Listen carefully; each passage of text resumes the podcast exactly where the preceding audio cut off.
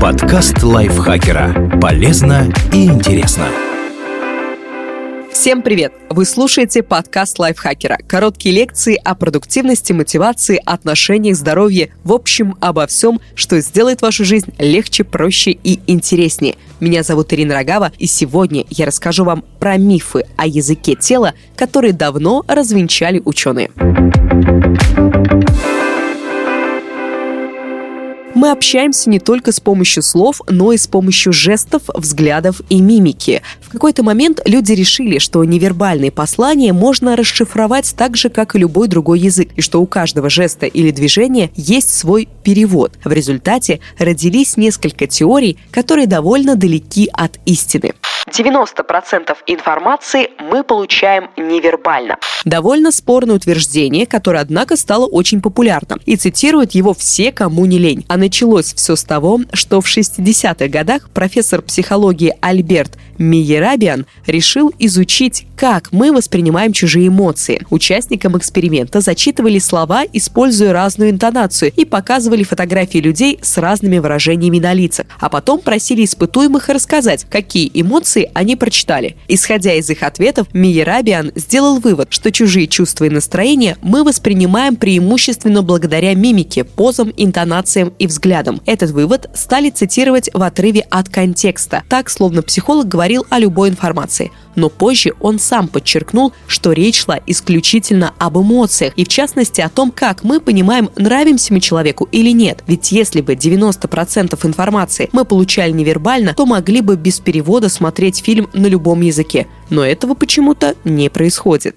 Лжецы не смотрят в глаза. Опять врешь, смотри мне в глаза. Нечто подобное вы наверняка слышали, особенно в детстве. Например, когда волнуюсь, рассказывали учительнице, что забыли дома тетрадь с домашним заданием. Утверждение о том, что лжецы избегают зрительного контакта, на самом деле не такое уж и ложное. Маленькие дети и просто неопытные вруны действительно стараются не поднимать взгляд на собеседника, когда говорят неправду. Но большинство взрослых, особенно те, у кого уже черный пояс по вранью, будут смотреть на вас самыми чистыми, неподдельно искренними глазами, и вы даже не заподозрите, что вас обводят вокруг пальца. Вот что говорит психолог Тамара Хилл, который изучал поведение патологических обманщиков и психопатов. Опытные лжецы без труда устанавливают прямой зрительный контакт и кажутся очень непринужденными и спокойными. При этом, если человек отводит взгляд во время разговора, это вовсе не означает, что он обманывает. Может быть, он смущается, а может, у него расстройство аутистического спектра или проблемы с концентрацией внимания. Кроме того, когда сообщаешь кому-то неприятную правду, смотреть ему в глаза тоже бывает тяжело,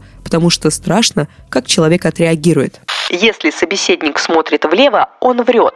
Было бы хорошо, если бы мы сразу понимали, что нас обманывают. Вот смотрит человек в сторону, или чешет нос, или проводит рукой по волосам. Все, значит, перед вами лжец. Но, увы, это так не работает. Сложно сказать, откуда пришла идея, что по направлению взгляда можно определить, говорит ли собеседник правду. Возможно, впервые эта мысль была сформулирована в книге по нейролингвистическому программированию NLP псевдонаучная методика, которая включает в себя разные психологические приемы и якобы позволяет налаживать общение, манипулировать людьми и становиться успешнее. И ученые пришли к выводу, что большинство ее теорий и техник неэффективны. Одна из таких теорий НЛП как раз и утверждает, что если человек врет, он смотрит влево и вверх. Но на практике эта мысль не подтвердилась. В ходе экспериментов выяснилось, что никакой связи между движениями глаз и правдивостью высказываний нет.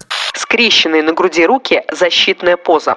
Легенда гласит, если человек сложил руки на груди, значит, он закрывается от окружающих, чувствует себя некомфортно или даже проявляет враждебность. Эта идея много лет тиражировалась в околопсихологической литературе. Дошло до того, что люди боятся скрещивать руки на публике. Вдруг остальные решат, что с ними что-то не то. А как на самом деле? Психологи считают, что люди скрещивают руки на груди по множеству причин. Иногда мы и правда делаем так, чтобы успокоиться, справиться с тревогой, нетерпением или страхом, а иногда неосознанно копируем жест собеседника или пытаемся согреться, или просто сидим в неудобном кресле без подлокотников и не знаем, куда деть руки. Словом, однозначной трактовки для этого жеста нет. Перевести язык тела так же, как мы переводим иностранные слова, невозможно. Слишком большую роль играет контекст ситуации и особенности характера человека. И если при общении с вами кто-то переплетает руки на груди, это не обязательно означает, что вы ему не нравитесь. Поза чудо-женщины поможет почувствовать себя увереннее.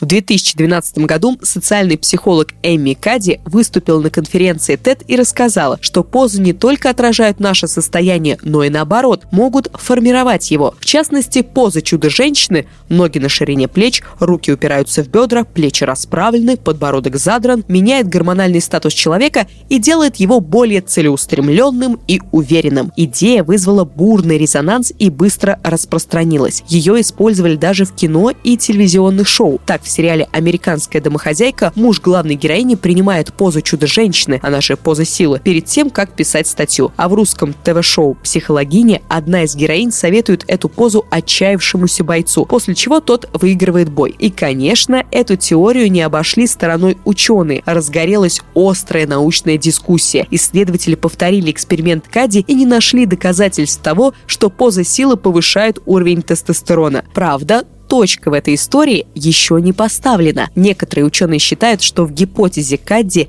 есть доля истины и работают над методологией новых исследований. В общем, все очень запутано. И никакой гарантии, что поза силы на самом деле поможет вам стать сильнее, нет.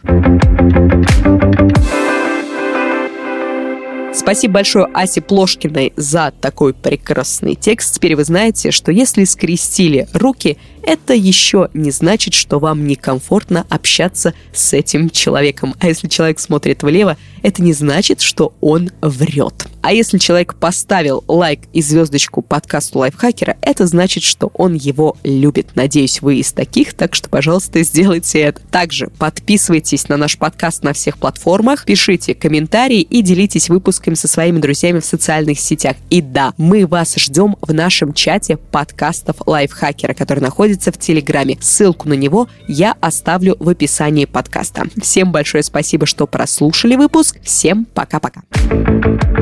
Подкаст лайфхакера. Полезно и интересно.